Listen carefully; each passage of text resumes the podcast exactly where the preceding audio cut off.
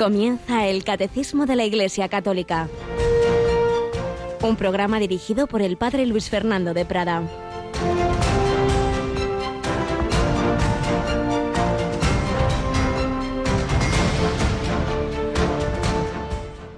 Salió el sembrador a sembrar. Alabado sean Jesús, María y José. Muy buenos días, muy querida familia de Radio María. ¿Cuántas veces habremos oído la parábola del sembrador que hoy se proclama como Evangelio de la Misa del Día en la versión de San Mateo? Y sin embargo, cada vez cada que la escuchemos y sobre todo que pensemos cómo va nuestra vida, uno se da cuenta de que esa parábola siempre hay algo nuevo y sobre todo que se va cumpliendo de una manera o de otra, mejor o peor, en nuestra vida. El Señor siempre siembra. Hoy, en este día, va a sembrarnos palabras, nos va a hablar a través de acontecimientos, a través de personas.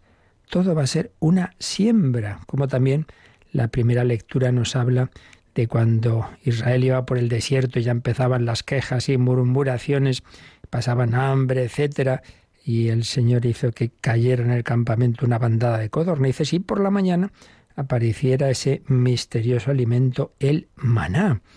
Dios siempre da. La vida cristiana es iniciativa suya, es gracia, sí, pero luego depende cómo acojamos esos regalos.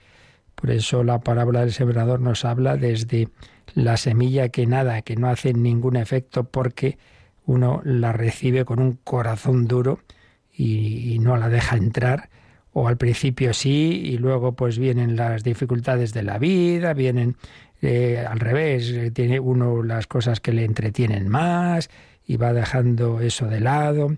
¿Cuántas personas tuvieron de pequeños, de jóvenes, esas grandes ilusiones de, santidad, de, hacer una vida para, para el servicio de Dios, de los demás, y luego, bueno, la vida es como es, luego, claro, eso queda ahí como un idealismo de joven, pero luego todo el mundo va a lo suyo, pues uno tiene que defenderse, etcétera, etcétera, etcétera. Y bueno, aquellos que sí que la cogen, pero en unos, da el 30, en otros el 60, en otros el ciento por uno. El Señor siempre es el que actúa, la gracia es lo primero, pero hace falta acogerla, responder también. ¿Quién ha sido la mejor tierra buena? La Virgen María. El cientísimo por uno, María acogió, pues ni más ni menos que a la palabra hecha carne, ni más ni menos. Bendito el fruto, ciento por uno, el fruto de tu vientre, que es Jesucristo. Bueno, pues estamos llamados a acoger las semillas que nos dé Dios hoy. Hoy. No sabemos hasta cuándo será nuestro hoy seguiremos recibiendo luces, gracias. También esperamos, y así lo comprobamos, la verdad, se sirve el Señor de Radio María para sembrar en el mundo entero muchísimas semillas. Qué preciosidad los testimonios que recibimos de conversiones de personas alejadas que no querían entrar a una iglesia, pero la palabra del Señor ha entrado en su casa, en su coche, donde menos lo esperaban y ha tocado sus corazones o personas que se han convertido en determinadas circunstancias y se están ahora formando, recibiendo esa luz del Señor a través de Radio María. El Señor se sirve de tantos medios, la Virgen María pues ha querido también colaborar en esa siembra a través de esta radio que ella dirige. Pues le damos las gracias al Señor, le damos las gracias a la Virgen María y a todos sus colaboradores, como aquí una bien fiel, Yolanda Gómez. Buenos días, Yoli. Muy buenos días, Padre pues sí que experimentamos constantemente como Dios siembra a través de nuestras pobres voces. Bueno, la tuya es magnífica, pero el caso es que Dios es el que actúa, ¿verdad? El Señor siempre está ahí, nosotros pues pequeños granos de arena y bueno, pues a través de nosotros también pues hace sus obras. Así es. Bueno, pues nada, seguimos adelante. No sin recordar algo, estamos hablando de la música, la música sagrada y precisamente los miércoles después del programa de un servidor, El hombre de Dios, que por cierto hoy va a tener especial papel la música, porque he descubierto el trasfondo de una famosa sinfonía de Mahler, eh, de Gustav Mahler, la Sinfonía de los Mil, pero cuando acabe ese programa se van alternando en Radio María dos programas de muchísima categoría musical, ¿verdad? Como es el de Música de Dios y En Clave de Dios. Música de Dios lo dirige un sacerdote súper experto, le ha hecho toda la carrera musical, toda.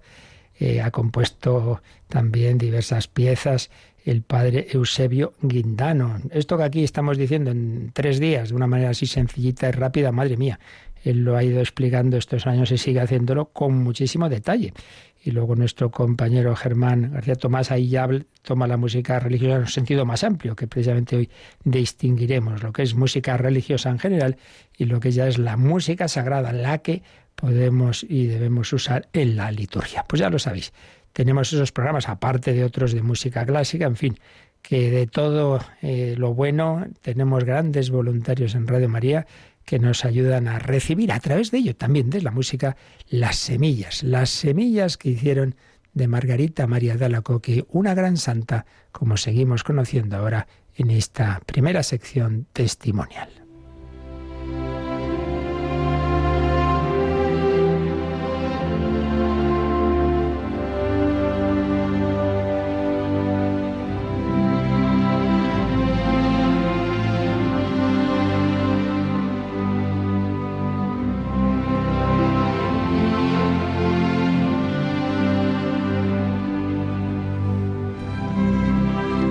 Santa Margarita María de Alacoque, autobiografía, de la que vamos eh, sacando diversos retazos, resumiendo lo principal. Y bueno, hemos estado bastantes días con esa infancia, adolescencia y juventud y esas luchas por seguir la vocación que desde pequeña había sentido, pero que tuvo muchas luchas internas y sobre todo dificultades externas. Bueno, pues ya llega el día, por fin, 20 de junio de 1671, Margarita María dice adiós al mundo y entra en el monasterio y nos lo cuenta así.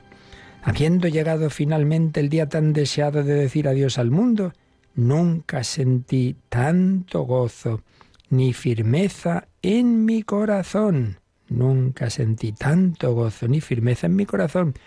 Esto recuerda cuando Teresa de Jesús pues va al convento, pero la verdad es que iba un poco porque se sentía que sí, que Dios se lo pedía, pero, pero iba con tristeza, no, no estaba muy, muy animada en ese momento.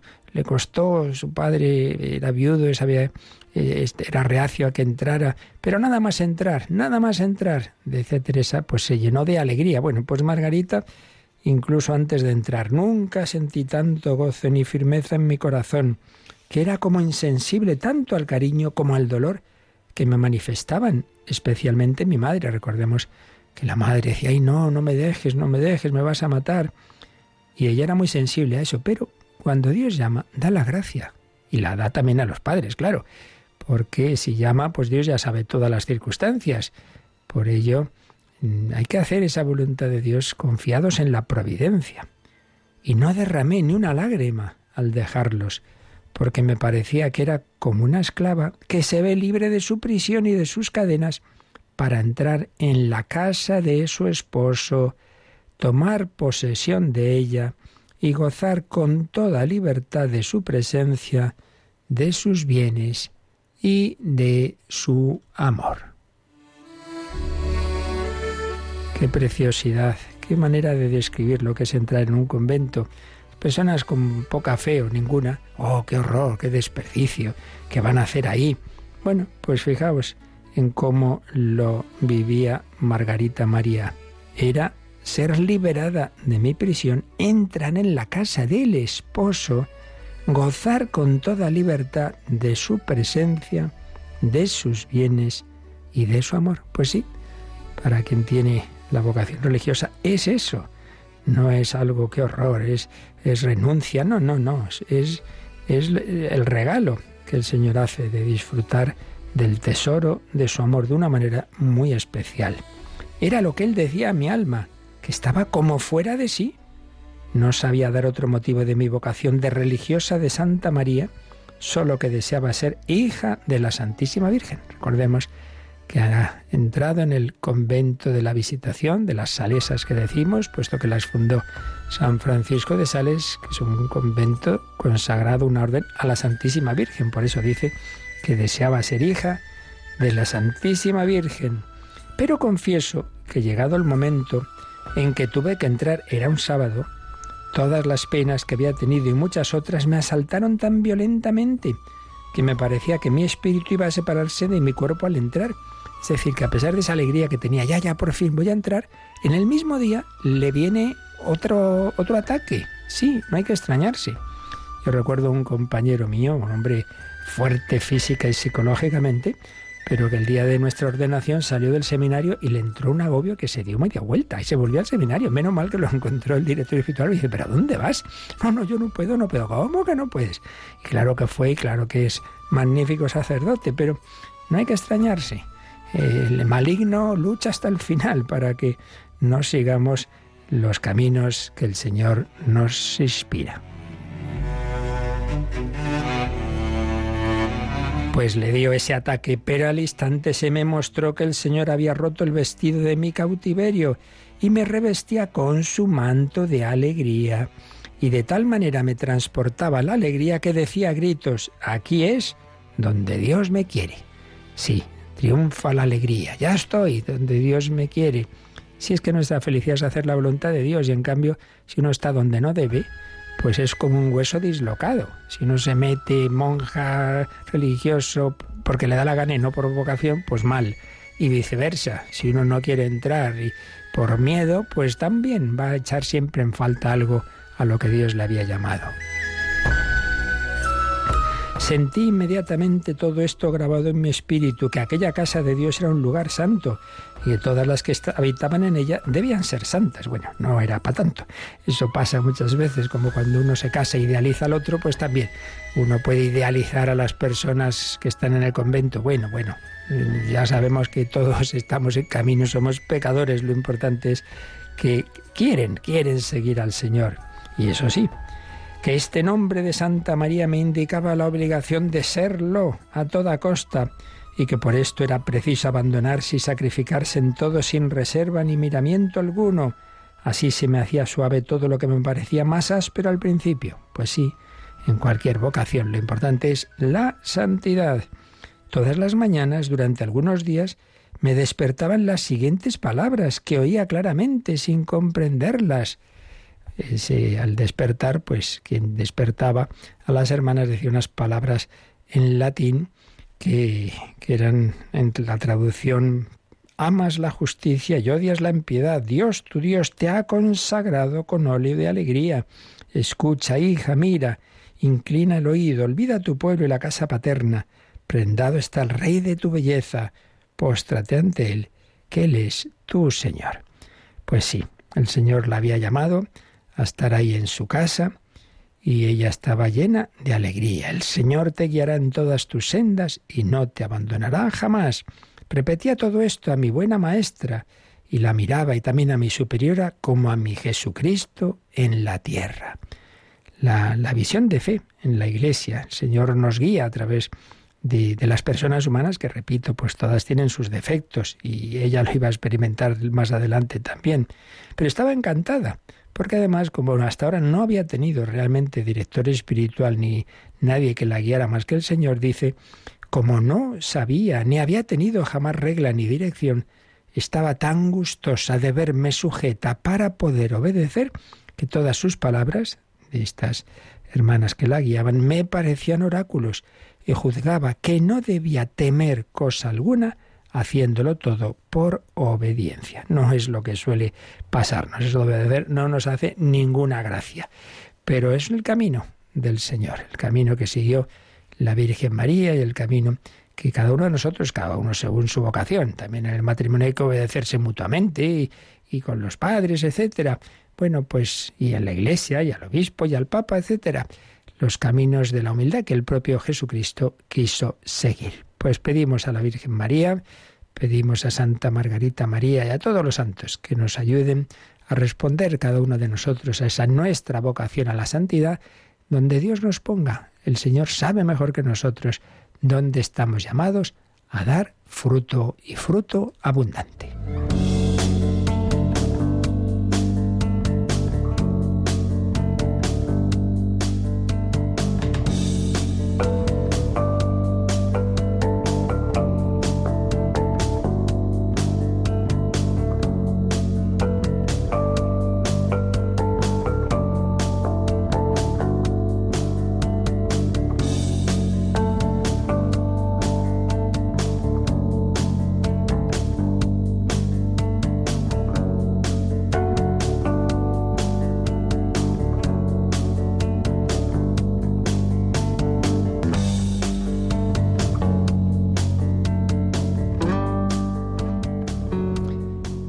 Fruto abundante siempre en la unión con Dios. Solo el Señor hace fecunda nuestra vida, si no seremos sarmientos secos y no hay modo mejor de unión con Dios que el de la liturgia. De ella estamos hablando y concretamente estamos viendo cómo, cómo se celebra, qué elementos hay en la celebración de la liturgia en la Iglesia. Y después de haber hablado de los elementos materiales, de los signos, de los símbolos, de las palabras y de las acciones, estamos con la música, que tiene mucha, mucha importancia. Ayer ya lo veíamos en el primer el primero de los tres números que el catecismo dedica a este tema, el 1156. Nos hablaba del, del valor inestimable de la tradición musical de la Iglesia Universal. Si todo el arte es importante, puesto que Dios no solo es verdad y bondad, sino también belleza, y la belleza se expresa en el arte, pero dentro de todos los artes figurativos, arquitectónicos, etc., el musical tiene una especial importancia y relación con la revelación, por las razones que ayer veíamos también, como está presente en la Sagrada Escritura, como cuando uno alaba a Dios, pues llega un momento en que se le queda corta la palabra, y entonces lo normal, eh, las grandes emociones se expresan con más que una palabra, que un discurso, y una expresión habitual es el canto, el canto, expresión de alegría, el canto, expresión de amor. Muy particularmente eh, vemos la importancia de la música en que el gran libro de oración de la Biblia, que es los Salmos, están hechos para ser cantados, incluso con acompañados de instrumentos musicales como en el Nuevo Testamento, en San Pablo, aparecen más de una ocasión estas exhortaciones, como la que dice en Efesios 5 y en Colosenses 3. Recitad salmos, himnos y cánticos inspirados. Cantad y salmodiad en vuestro corazón al Señor.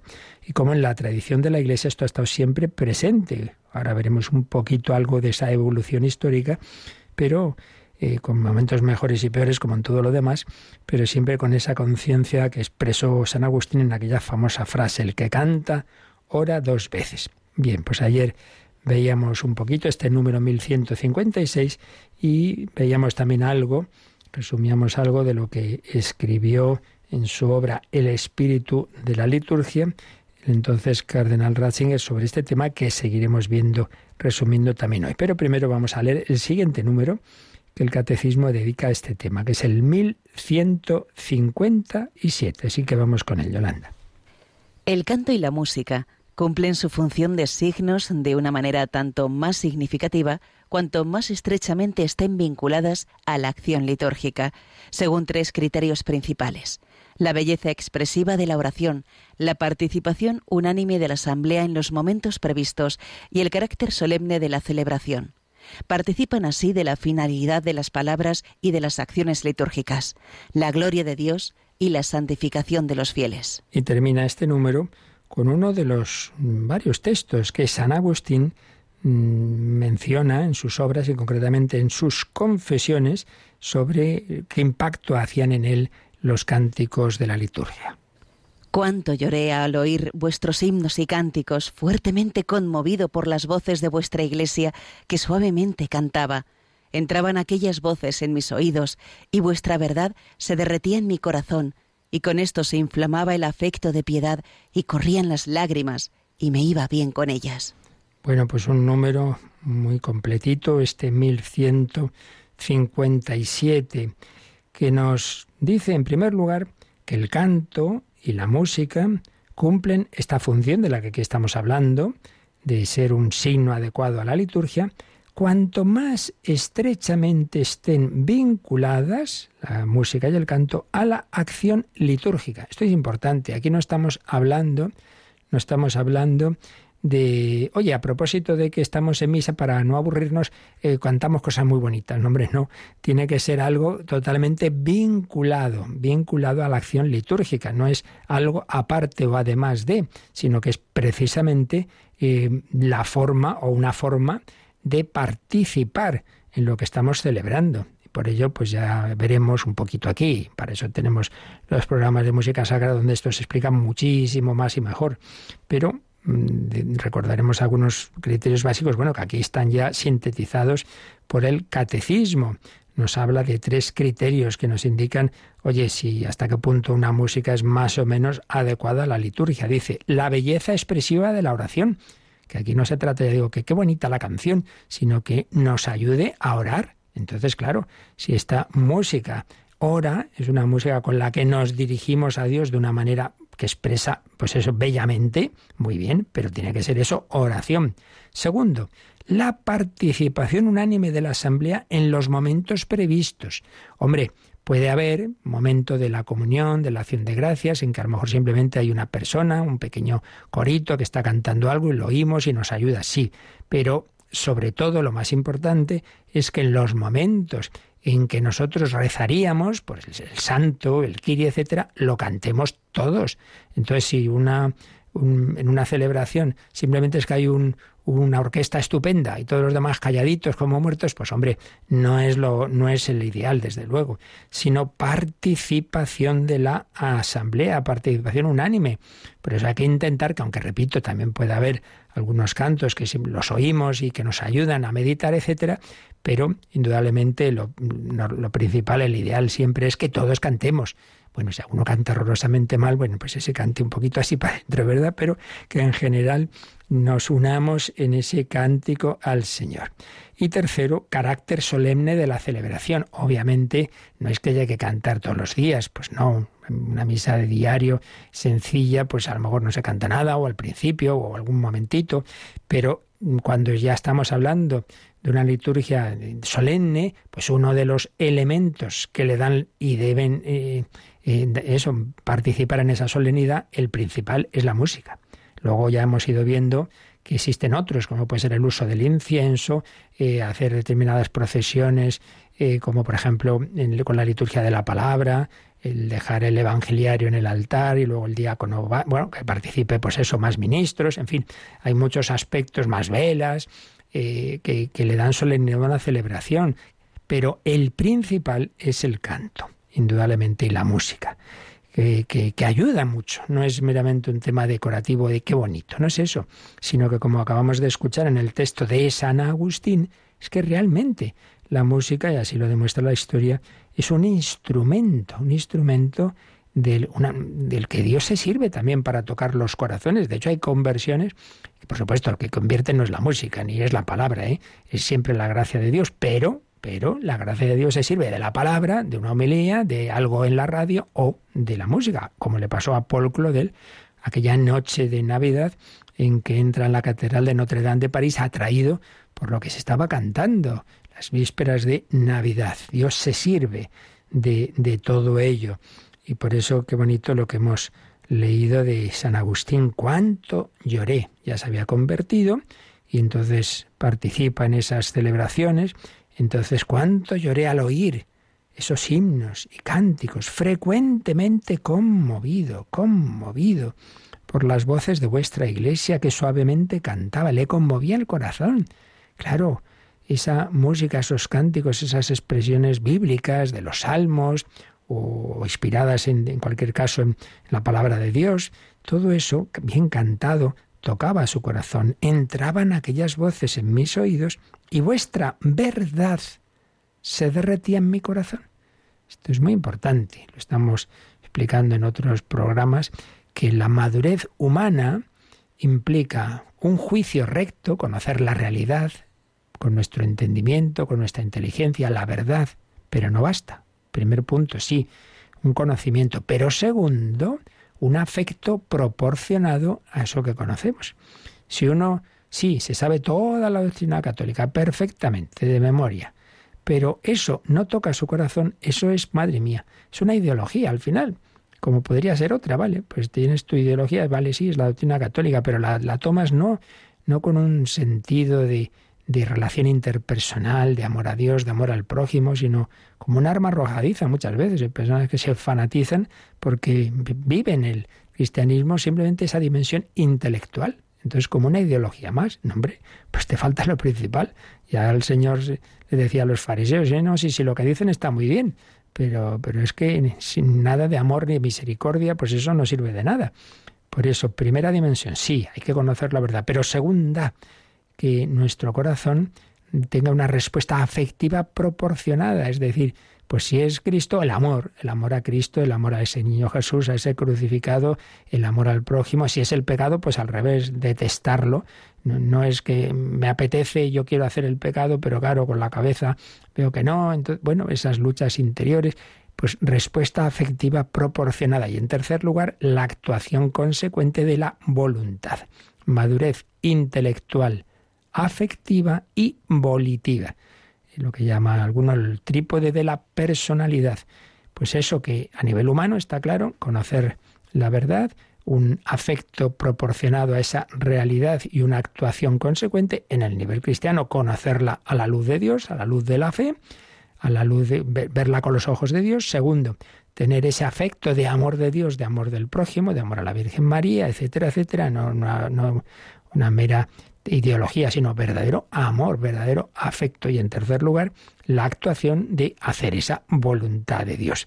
Pues bien, aquí San Agustín lo expresaba. Vuestra verdad entraba a través de la música y se derretía en mi corazón. ¿Veis? La verdad se convertía en afecto en el corazón. Y con esto se inflamaba el afecto de piedad. Y corrían las lágrimas. Y me iba bien con ellas. Claro, sí, sí, me arrepiento de todos mis pecados. Lo dices así más frío que otra cosa. Bueno, pues por ahí puede empezarse, pero desde luego no es el ideal. El ideal es que uno realmente eh, se conmueva y llore sus pecados. Por eso hay que pedir al Señor esos dones, esos dones de la gracia, esos dones que, que, toquen nuestro corazón. Así pues, tres eh, criterios que nos ha dicho el, catecismo sobre el ideal de, la música en la liturgia, que realmente eh, sea en oración, que no sea simplemente que yo oigo un concierto muy bonito, sino que es una forma de orar, a ser posible que participe, por lo menos en los momentos principales, toda la asamblea, y luego, em, pues que sobre todo eh, se tenga especialmente presente la música en las celebraciones más solemnes. Y una frase clave, participan así, la música y el canto, de la finalidad de las palabras y de las acciones litúrgicas. ¿Cuáles? Pues las que ya hemos visto desde hace ya bastante tiempo cuando empezábamos a hablar, a ver cuál es el fin de la liturgia. La gloria de Dios y la santificación de los fieles. Claro, toda la liturgia tiene ese doble fin que está totalmente unido. Alabar al Señor, darle gracias, adorarle, glorificarle y pues esa gracia, esa gloria de Dios se nos comunica a nosotros y nos santifica, porque ¿qué es la santificación? Pues recibir la vida de Dios del santo. Solo tú eres santo, solo tú Señor, pero tú quieres darnos tu vida, nos la quieres dar a participar, nos siembras con tus semillas, con tu gracia, y alimentas con la savia divina a nosotros que somos sarmientos. Entonces se hace esto, es simultáneo. Gloria de Dios y santificación de los fieles. Bueno, vamos a pedírselo a la Virgen María con un himno precisamente eh, una música sacra, bella, sin duda, eh, o santísima, eh, cantada por cantantes de una catedral inglesa, si no recuerdo mal. O santísima himno a la Virgen María, pues le pedimos a ella que nos ayude a cantar, como ella cantó el Magnificat, a cantar con nuestra vida, a cantar con nuestro corazón, a cantar con todo nuestro ser, a alabar a Dios y así dejarnos santificar por Él.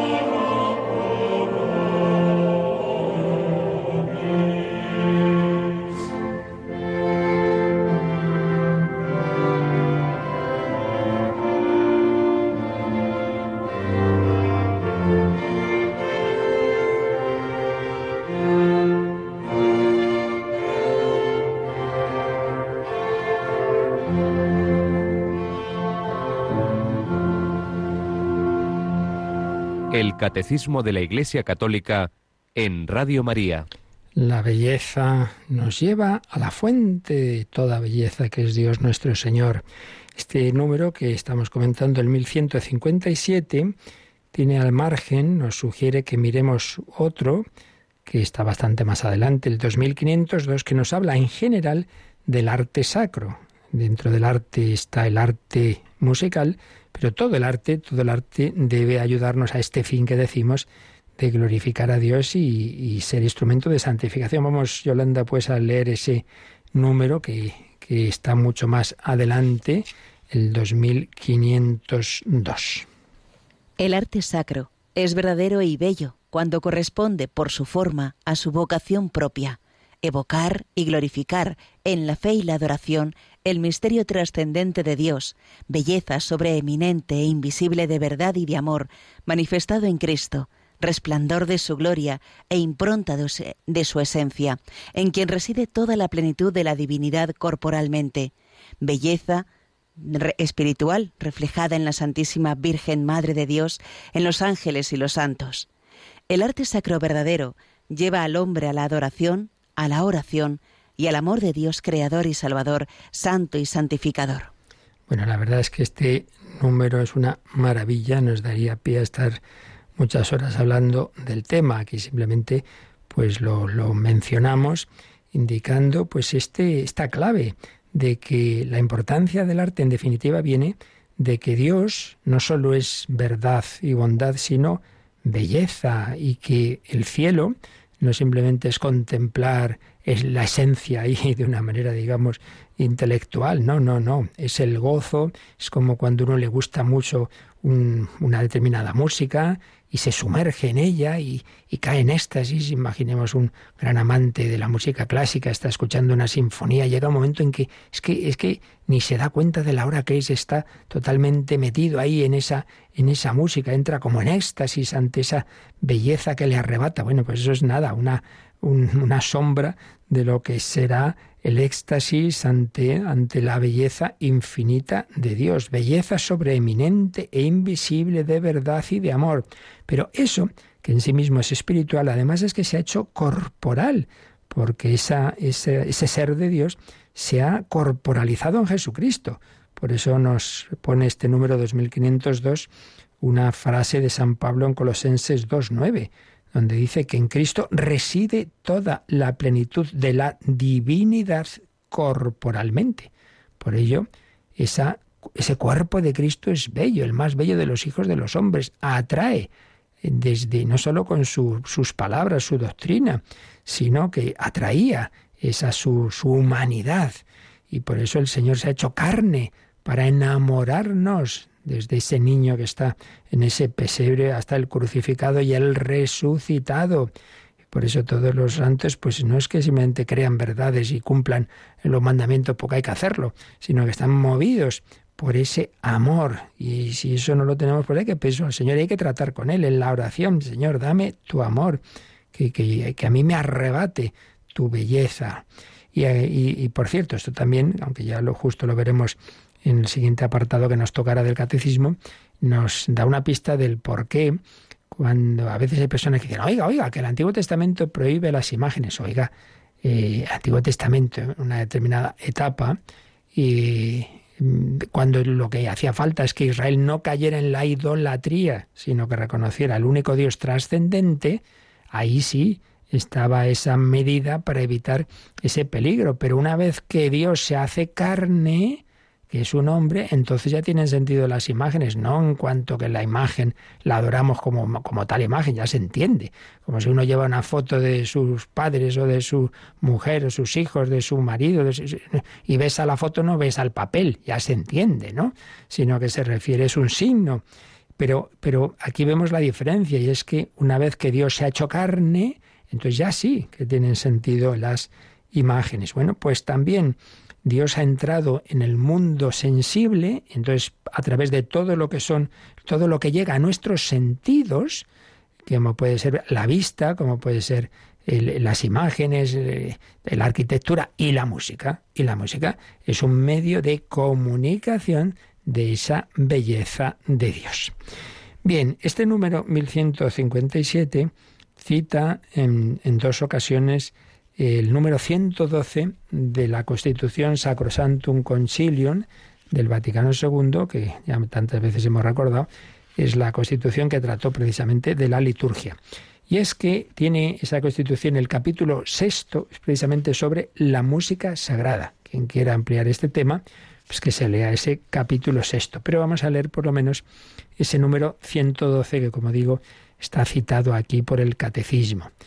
Eh, nos dice, en primer lugar, bueno, de hecho lo que hemos leído en el catecismo está apoyado en este texto y por eso veréis la frase primera es la misma. La tradición musical de la Iglesia Universal constituye un tesoro de valor inestimable que sobresale entre las demás expresiones artísticas, principalmente porque el canto sagrado unido a las palabras constituye una parte necesaria o integral de la liturgia solemne. ¿Veis? Una liturgia solemne necesita, es parte necesaria e integral de ella, el canto sagrado unido a las palabras. Ya veremos que en la música sagrada las palabras son muy importantes. No es la música como un valor en sí mismo, sino en cuanto me transmite eh, unas palabras divinas.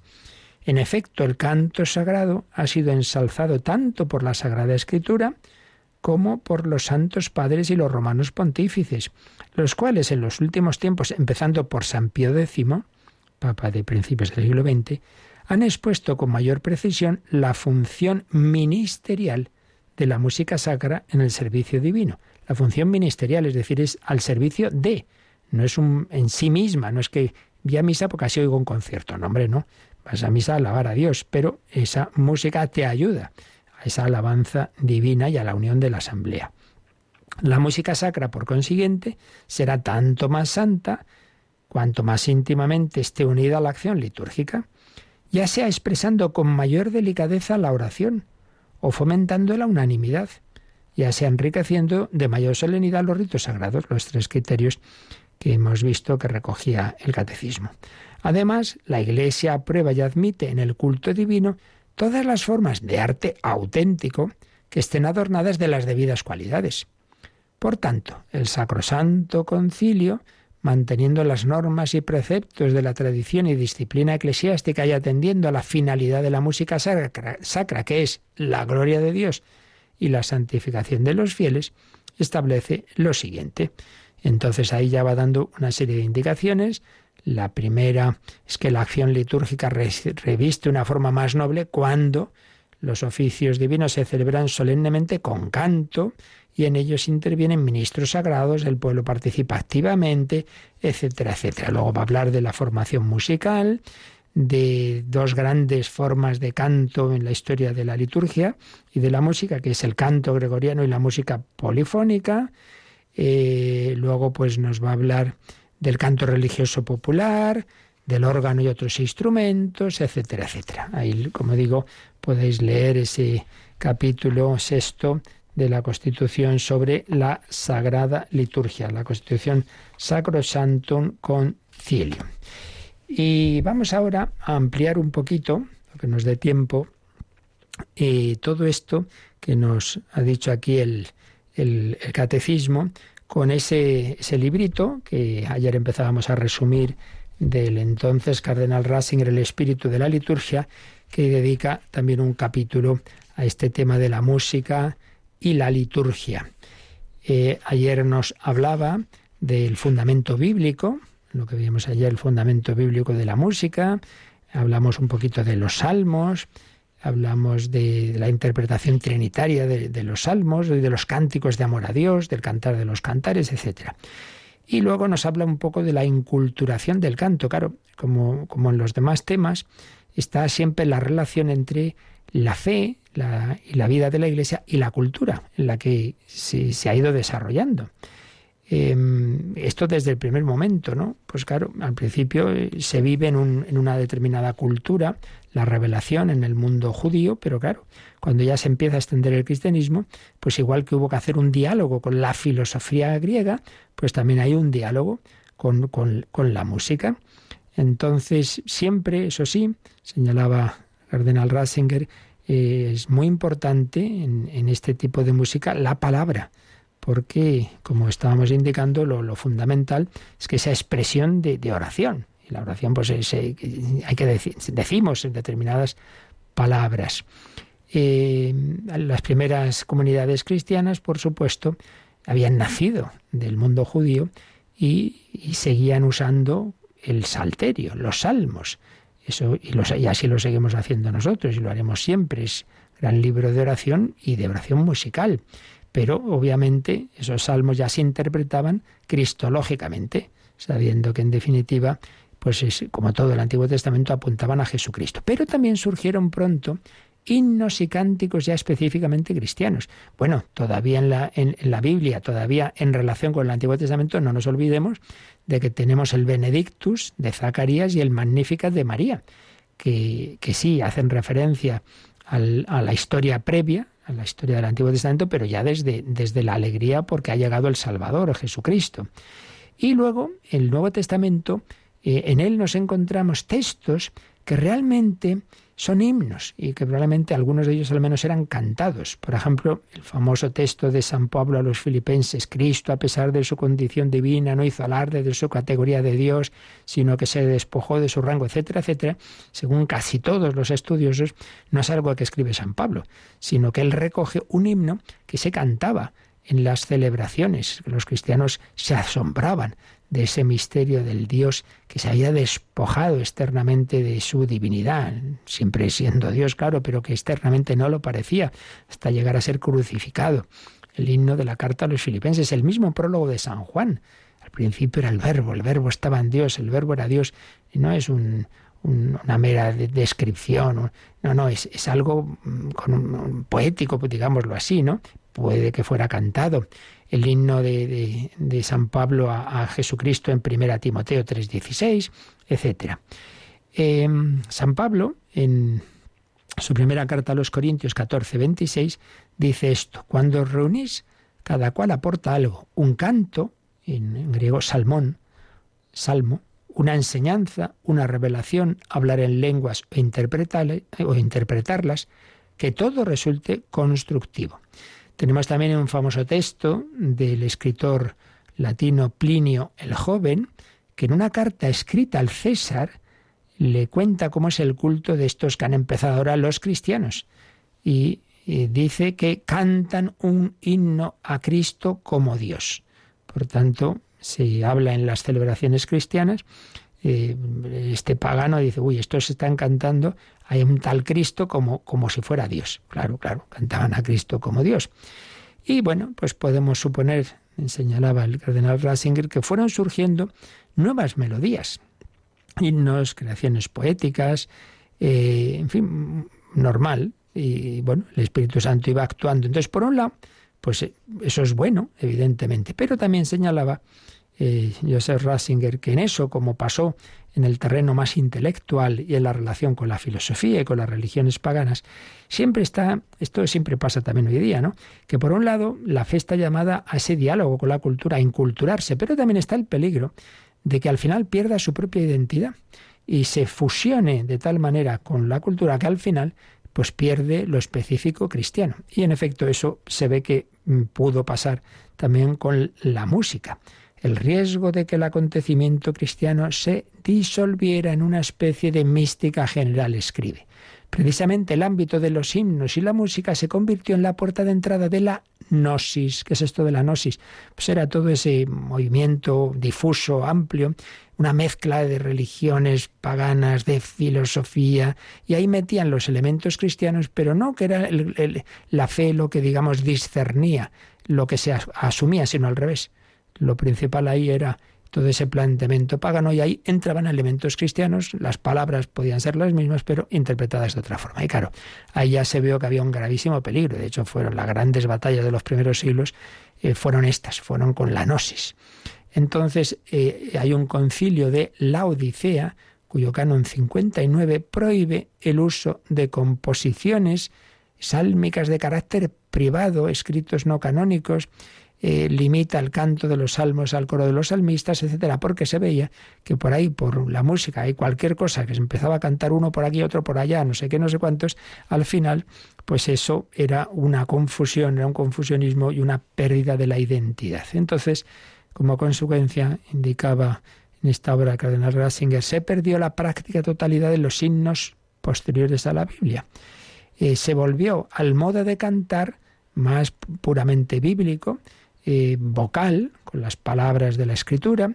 Entonces, bueno, pues sí, pudo perderse algunos valores musicales, pero eso salvó la identidad de la fe bíblica y así mediante el rechazo de un falso modelo de inculturación se abrió al futuro todo el panorama cultural del acontecimiento cristiano, que es lo que ya veremos el próximo día, si Dios quiere, cómo siguió esa relación de, la fe y de la oración bíblica y cristiana con la cultura, no en ese sistema en que se perdía lo específico cristiano al final, sino pues quedando siempre claro que, que todo es al servicio de esa fe y de esa liturgia, pero ya teniendo clara esa jerarquía, pues pudiendo integrar otros valores artísticos y musicales. Bueno, pues ya lo veremos y lo dejamos aquí y damos gracias a Dios y meditamos, pues le pedimos al Señor que la música nos ayude siempre a elevar nuestro corazón hacia Él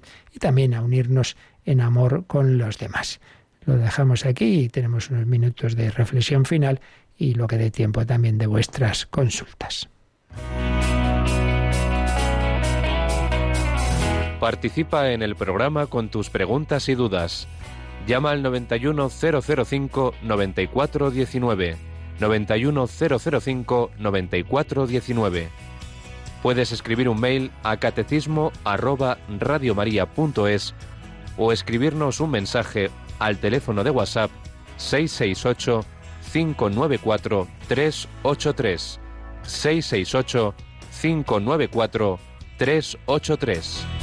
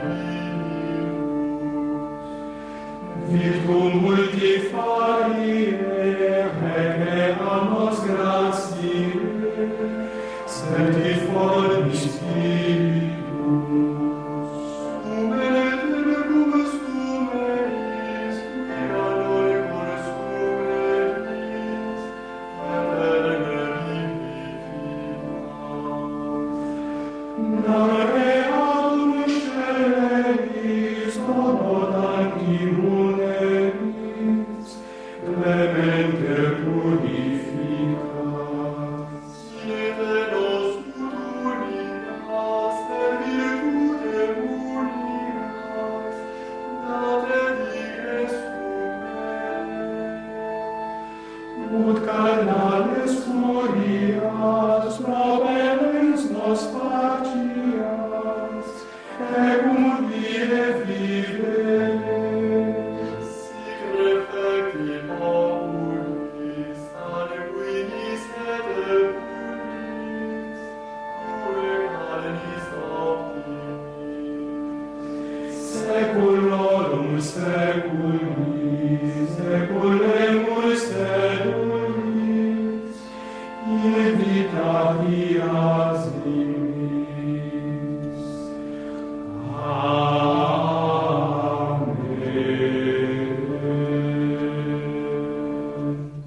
había escrito José Carlos, dice, estoy tetrapléjico.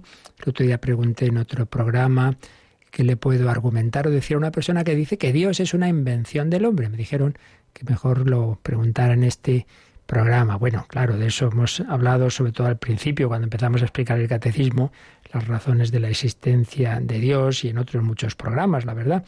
Pero así en dos minutos te diría dos o tres cosas, ¿no? En primer lugar, eh, imaginemos un niño, bueno, no es que imaginemos, es que esto eh, ocurre, claro, eh, que, ha sido adoptado, ¿no? Entonces, bueno, él se entera en un momento dado de que, pues eso, que, que, no, con quien sus padres no son sus padres biológicos, y entonces imaginemos que él le dice a alguien, ay, yo, yo, tengo que tener unos padres, ¿no? No, no, eso es un sueño. No, no, tú, tú no tienes padres, pero como que no tengo padres. No, no, eso tú estás soñando, como tienes deseo de tener unos padres, pues los tendré. Otra cosa es que, que, que, bueno, que me hayan dado en adopción, pero tenerlos los tendré, ¿no? Si alguien está aquí, será por alguien, ¿no? Bueno, pues esto es de sentido común. Todo, nadie tenemos la explicación de nosotros en nosotros mismos. Yo no me he hecho a mí mismo, yo no me da un botón para empezar a existir, ¿no? Entonces vamos hacia atrás y entonces, ¿de dónde sale todo esto? Ah, este mundo. No, no, pues es eterno. Pues no, no es eterno, sabemos que no es eterno. El mundo tiene un tiempo. Ah, bueno, pues sí es verdad, empezó eso que llaman el Big Bang y tal. Bueno, pues a saber, ¿no? Bueno, o sea, ¿cómo, explíqueme usted cómo de la nada sale el ser. Bueno, pues, pues, pues, pues no, pues no hay explicación. Eso por un lado. Tienes que explicar que de la nada salga el ser. Eh, entonces, yo es que sueño, sueño con, con un Dios, como sueño que hay unos padres. Mira, tú sueñes o no sueñes, tú tienes unos padres. Y este mundo no se autoexplica. Tiene que tener el origen en alguien, eterno. Pero por otro lado, por otro lado, eh, si uno dice, oye, es que estás soñando con algo espiritual, ¿no? Con Dios. Y estás soñando con un cielo, con la vida eterna. Y se preguntaba C.S. Luis, que había, el autor de las crónicas de Narnia, que había sido agnóstico y luego se convirtió al cristianismo, a pesar del, también del, del, misterio del dolor y del sufrimiento que él vivió de cerca pues con el cáncer de, su mujer. Bueno, pues y la muerte de su mujer. Y, se, y, le, y le decía a un compañero justamente con este argumento, ¿no? Que le decían lo mismo. No, no, es que es que aquí soñamos con cosas espirituales que no existen y tal. Y dice, hombre, pues habrá que explicar si Dios no existe, entonces, ¿qué somos? Materia, materia más evolucionada, ¿no? ¿Y cómo se explica que un mundo material sueñe con cosas espirituales. ¿Me lo puedes explicar? ¿Cómo puede ser que algo puramente material sueñe con, con un Dios, sueñe con una vida eterna? Los animales no vemos así que recen, ¿no? Y que estén deseando a Dios. Y los seres humanos, en cambio, podemos tener todas las necesidades materiales satisfechas y no haberle sentido la vida y suicidarnos. Y esto no es ningún invento. Oiga, es que eh, tenemos un espíritu. ¿Me puede usted también explicar cómo el espíritu sueña cosas espirituales y de dónde sale ese espíritu. Se ha hecho solo así, la materia, sin más, así porque sí. Pues también habría que explicarlo, ¿no? Es muy fácil decir, no, no, es que el hombre se inventa a Dios. Bueno, pues explíqueme, explíqueme. Entonces, la otra hipótesis, Dios no existe, muy bien. Entonces, ¿de dónde salen eh, esos sueños de ese Dios si somos pura materia? Más, nos encontramos las las pinturas rupestres como las famosas de Altamira y tal, ¿no? Vemos representados ahí la caza de bisontes, tal y que cual. Pues a nadie se le ocurre decir, bueno, es que esto, eh, es que a saber, ¿no? Cayeron por aquí unas sustancias y se fueron formando estas figuras por casualidad, por evolución. Venga, hombre, eso a nadie se le ocurre, ¿verdad? Todo el mundo entiende que si ahí están pintados unos, unos bisontes y una caza es porque ha habido una persona inteligente que ha captado lo que es la idea de bisonte, la idea de hombre, la idea de caza y la ha expresado con el arte. Bueno, pues eso que es decente, nadie se le ocurre negar esto. En cambio, al ser humano que ha pintado eso, ese se ha hecho solo, así, por evolución. Vale, pasan los siglos, los milenios, entonces dando saltos, tal, se va formando. O sea, que las pinturas no se pueden formar solas por evolución, pero el ser humano que las ha pintado, sí, venga hombre. Es que la verdad es que cuando uno quiere negar algo, pues se inventa muchas cosas, pero como decía, en vez de que era Pasteur, gran científico católico, decía, no soy tan crédulo como para ser incrédulo. Es decir, hace falta ser mucho más crédulo en cosas muy raras cuando uno no cree en Dios que directamente decir, pues sí, hombre, sí, existe un ser que es inteligencia absoluta, infinita, el ser por esencia que nos ha creado, y desde ahí eh, todo cuadra. Mm, en cambio, negarlo te hace falta creer en tantas cosas tan raras y tantas casualidades. Venga, que decir, mira, con tal de no creer te inventas lo que sea. Bueno, yo creo por ahí, sé Carlos, va la cuestión. Pero en fin, ya digo que esto eh, puedes buscar en el podcast de Radio María muchísimos programas en que esto lo hemos ido tratando más a fondo. Bueno, pues lo dejamos aquí y pedimos al Señor vivir este día recibiendo todas las semillas que quiera darnos y que mm, abramos nuestro corazón para que den el ciento por uno. La bendición de Dios Todopoderoso, Padre, Hijo y Espíritu Santo, descienda sobre vosotros. Alabado sea Jesucristo.